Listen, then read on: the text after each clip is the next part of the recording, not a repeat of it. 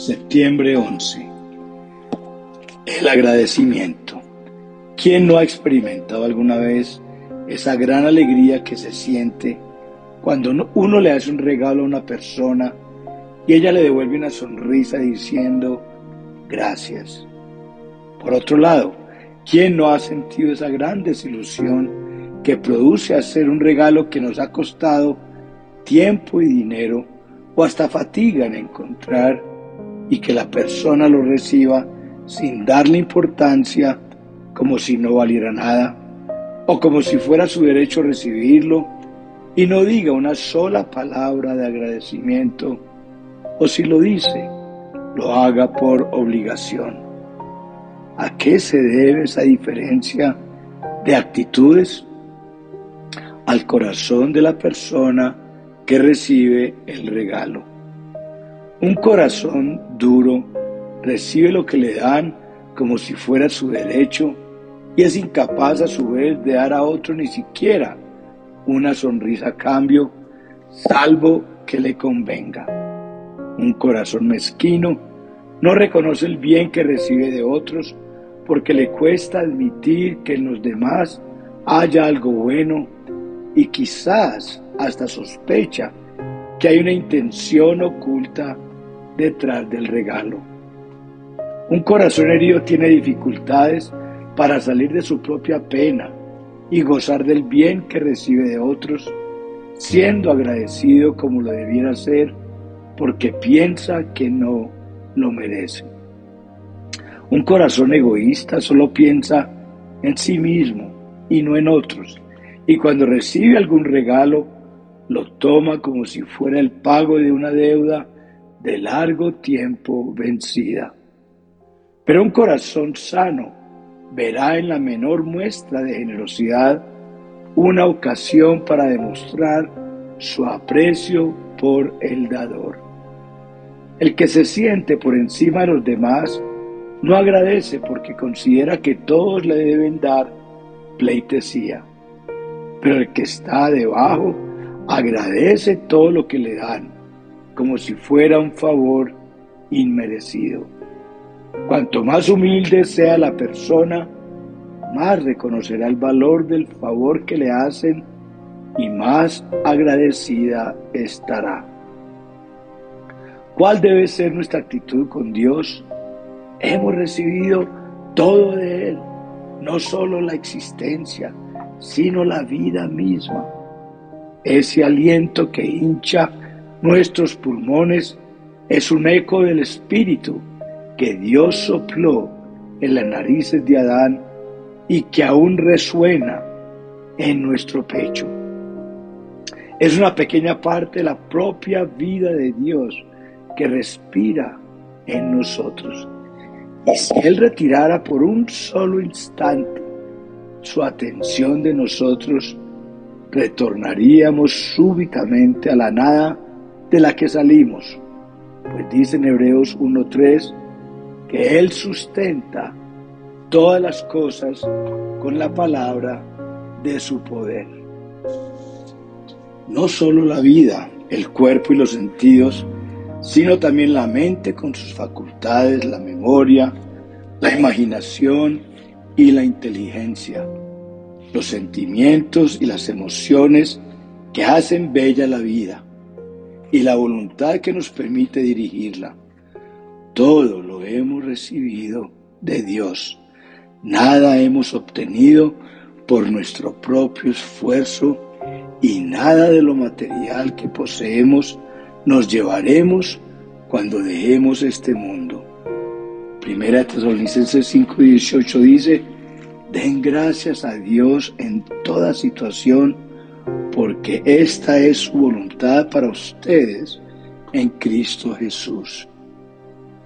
Debemos dar gracias a los demás por los favores que nos hacen, pero sobre todo debemos dar gracias a Dios por todas las cosas, no solo en las alegrías y por las alegrías, sino también en las penas y por las penas, porque todo viene de Dios. ¿Cómo? dirá alguno. ¿Acaso lo malo viene de Dios? Cuando a Job le fue quitado todo lo que tenía y se quedó en la miseria, él exclamó, Dios me lo dio, Dios me lo quitó, bendito sea su nombre. Job 1.21. Sin embargo, leímos que no fue Dios sino el demonio quien destruyó las posesiones de Job y quien mató a sus hijos, porque en el prólogo del poema leemos cómo Satanás le dice a Dios que si Job le permanece fiel es porque le conviene, ya que Dios lo ha bendecido sobremanera.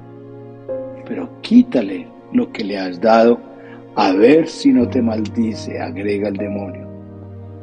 Job 1.11 dice entonces Dios da carta blanca a Satanás para que haga con Job como le parezca, siempre y cuando no toque su cuerpo. Después le otorga permiso para enfermarlo también si quiere, pero sin tocar su vida. Job 2.6. Y cuando estaba sentado sobre un montón de ceniza, rascándose sus llagas con una teja, Job fue tentado por su mujer para maldecir a Dios. Pero él le contesta, ¿recibiremos solo lo bueno de Dios y no lo malo? Job 2.10. Todo lo que sucede al hombre, sea bueno o sea malo, viene de Dios porque nada puede ocurrirnos sin que Él lo permita. Para recalcar esta verdad, dice su palabra en Deuteronomio 32.39, yo hago morir y yo hago vivir, yo hiero y yo sano. Ciertamente, como dice la, la epístola de Santiago 1.17, toda buena dádiva viene de lo alto. Y no es Dios quien da a sus hijos una piedra o una serpiente, símbolo de gracia, cuando piden, le piden algo bueno. Muchas de las cosas malas que le suceden al hombre son simplemente consecuencia natural de sus propios actos. Pero muchas, muchas también son cosas con las que Satanás busca afligirnos, porque Él ha venido, dijo Jesús, solo para robar, matar y destruir.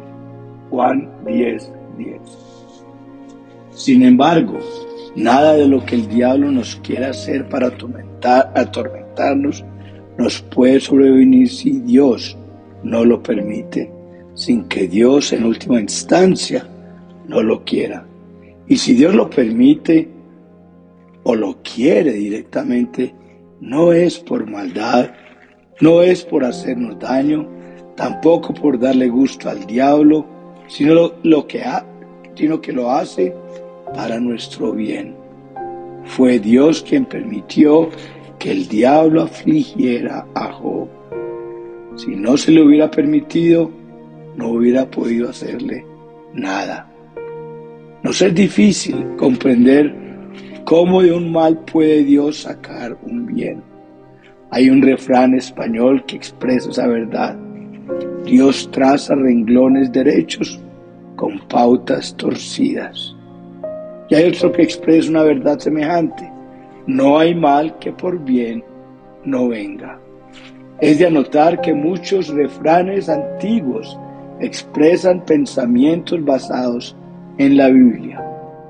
Dios está mucho más alto que nuestros pensamientos y sus caminos, dice su palabra, no son nuestros caminos en Isaías 55, 8. El amor infinito que Dios tiene por el hombre hace que todo lo que a su, a su criatura le sucede, aún el castigo, sea para su bien, no para su mal. Y si el hombre al final de su carrera recibe el fruto de su rebeldía, esto es la separación eterna de Dios, no es porque Dios lo haya deseado, sino porque el propio hombre así lo ha querido. A pesar de todo lo que Dios hizo para salvarlo, incluso dando la vida de su Hijo único en rescate de sus pecados. Por eso es que cualquiera que sean las circunstancias, debemos dar gloria a Dios por ellas.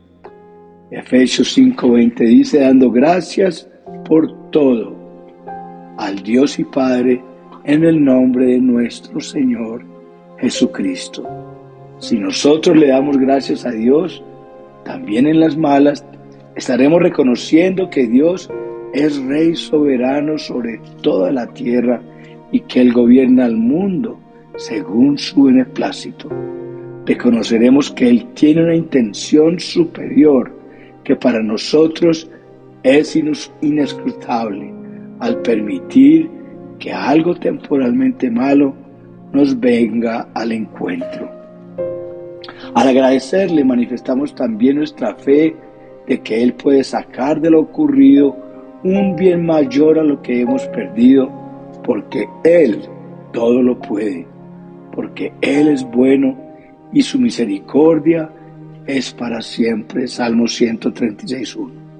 En suma, al agradecerle y alabarlo en todas las circunstancias, buenas o malas, elevamos un cántico de fe a Dios. De ahí viene el Salmo 136, 1 al 5, donde David canta, bendice alma mía al Señor y no olvides ninguno de sus beneficios. Él es quien perdona todas tus iniquidades, el que sana todas tus dolencias, el que rescata tu vida de la fosa, el que te corona de favores y de misericordias, el que sacia de bien tu boca, de modo que te rejuvenezcas como el águila.